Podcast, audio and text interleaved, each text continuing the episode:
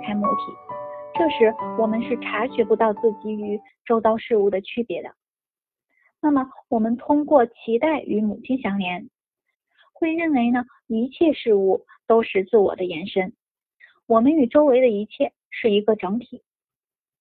那当我们呱呱落地，第一次睁开眼睛看到了这个世界，从那一刻起，我们便有了最原始的欲望、吮吸的欲望、渴望怀抱的欲望、生存的本能。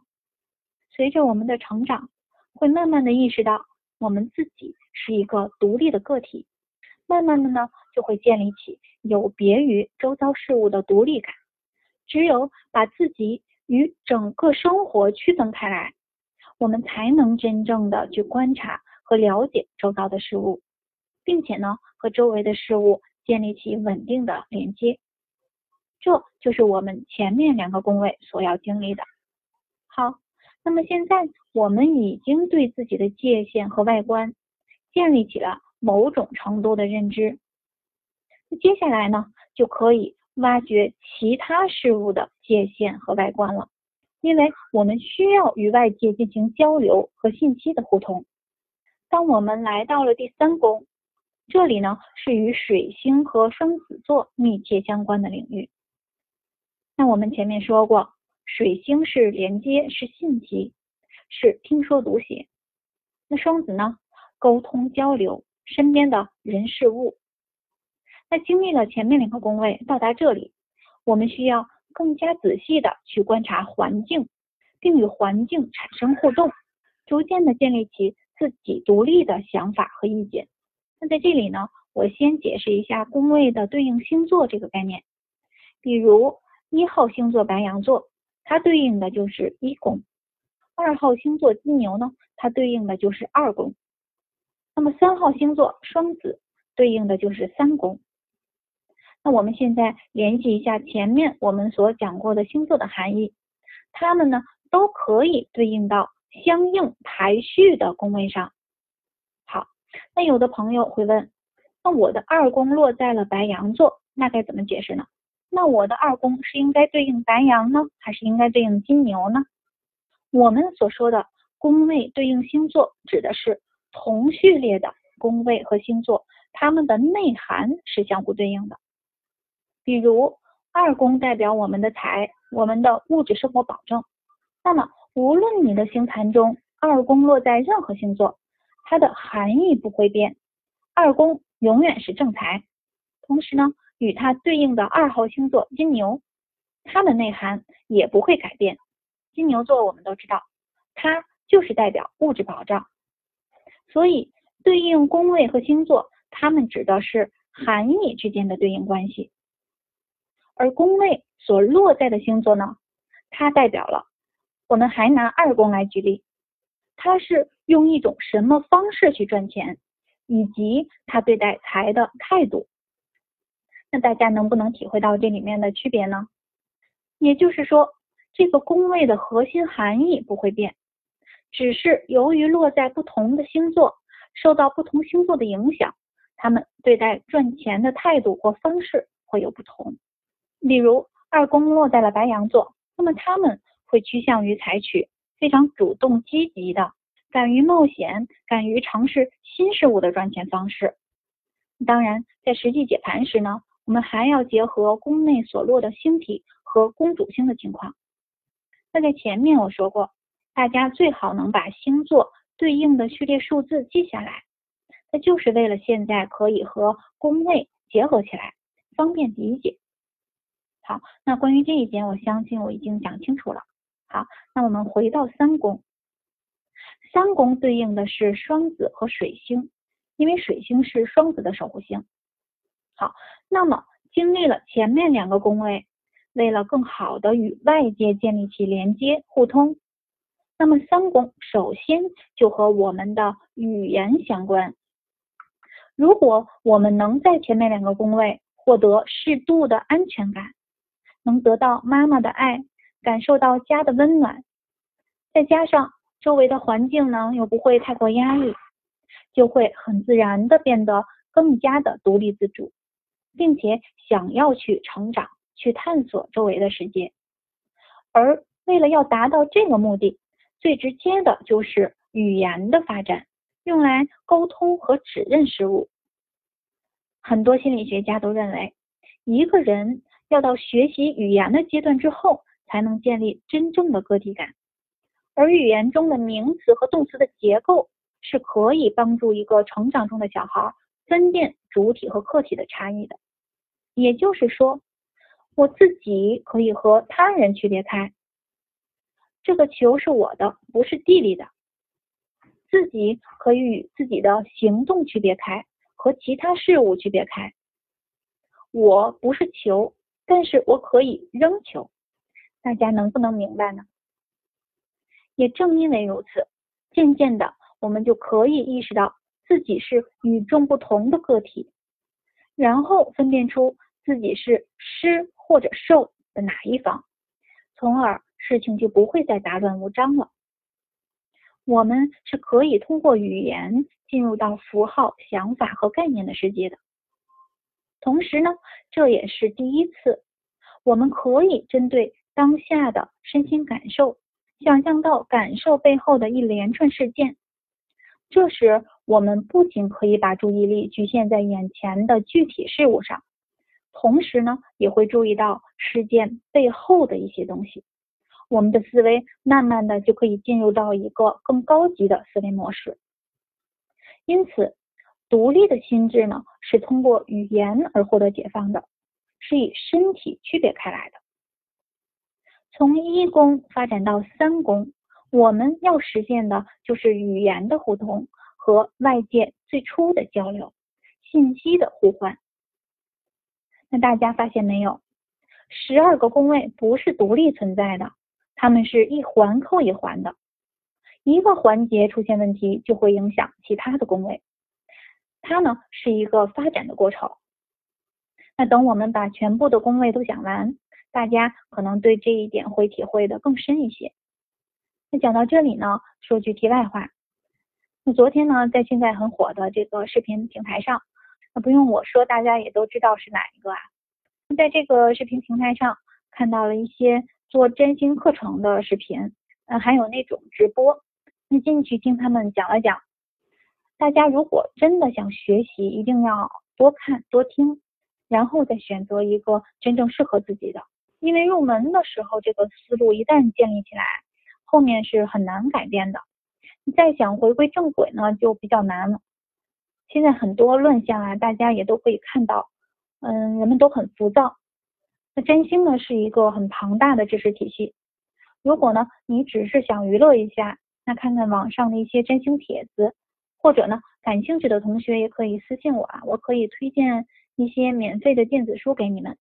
所以呢，如果你是想要深入的去学习，那就要沉下心来，最起码准备拿出一年的时间，先把这些底层的逻辑和概念搞懂，然后最好是有人带着大量的实践看盘，理论联系到实际，这些东西呢不是你一朝一夕，它是磨出来的。在这里提一下这个话题呢，也是呃提醒大家，那不要选择那些带货式的占星授课。浪费了时间，浪费了精力，浪费了金钱，最后一无所获。那当然还有一些收费非常高的也是一样，没有什么东西，就是能忽悠你。你跟他一较真呢，马上就露馅。这些呢，我以前都是经历过的。总之呢，嗯，这就是收智商税。能听进去我说的朋友呢，就少走一些弯路。好，那现在呢，我们回到三宫。那三宫代表了我们的语言学习和沟通表达，那么延伸一下，三宫也代表了我们的初等教育，比如幼儿园、小学、初中。三宫就是你刚刚作为一个独立的个体，用语言与周围相连接，去吸收周遭的讯息，这里是我们最初学习的地方，与。具体的心智有关，那什么叫做具体的心智？这就类似于我们前面讲过的水星和木星的区别。那三宫的认知指的是信息的搬运，比如小学的时候，老师告诉我们这个符号是一，这个符号是三，那我们就记住了。那背课文的时候，其实呢，并没有对课文的内涵有很深的了解，也能背下来。这种背诵呢，只是通过把这些词句靠着我们童年时期强大的记忆力印在脑子里而已，对不对？其实并不是很理解它的意思，是一种全盘的吸收和接纳。那么，在不断的积累后，我们的知识库越来越丰富，慢慢的呢，就会对这些讯息、知识进行分类和归纳，以便可以和别人做更好的交流，然后再吸收更多的信息和知识。那这就叫认知、认识、知道，仅此而已。这时呢，我们并不会对信息进行再加工或者更深入的去研究、去创造。在这个阶段里呢，你给我什么，我就吸收什么。大家能不能明白？那哪一个宫位会更进一步呢？三宫的对宫，九宫。九宫呢，代表了抽象的心智，它是高等教育、专业、科研，还有我们的占星。嗯，法律、哲学这些呢，是对知识的再加工、再深入。那三宫的语言沟通、交流、认知呢，就类似于我们平时和三五好友的闲聊，身边的琐事儿，呃，娱乐八卦，嗯，周围的同事谁谁谁怎么样了，啊，也不用在乎有什么深度，什么都可以聊，比较放松的范围呢，也比较广的一种沟通领域。那再来，三宫的配置还会显示出心智活动的方式，也就是我们如何思考。你的思维是敏捷的还是迟缓的？逻辑清不清晰？想法是否有原创性？只要我们看看三宫，你就可以找到答案。三宫所在的星座和宫内星呢，也揭露了我们与认知的关系，看待知识的一个态度。举个例子，火星在三宫的人很容易相信知识就是力量，而月亮在三宫的人呢，则会追求可以带来保障的知识。他们通过吸收周围的讯息，获得知识，来获得幸福感和安全感。同时呢，三宫的星座和宫内星也显示了外面有什么在等着我们，也就是我们对周遭环境的感受如何。我们会去观察周围环境的哪些面相，或忽略哪些面相。举个例子，比如金星落在了第三宫的人，会从环境品尝到金星喜欢的事物，也会很自然的去注意周遭环境中比较和谐和令人愉悦的面相。那这些令人愉悦的事物，就会引诱他做出友善的回应。那么，比如。如果是一颗土星落在了第三宫，他们就会意识到环境中较为冷酷和受限的一面，在他们眼中，眼前的环境可能不够安全，就是没有办法放松下来，自由的融入。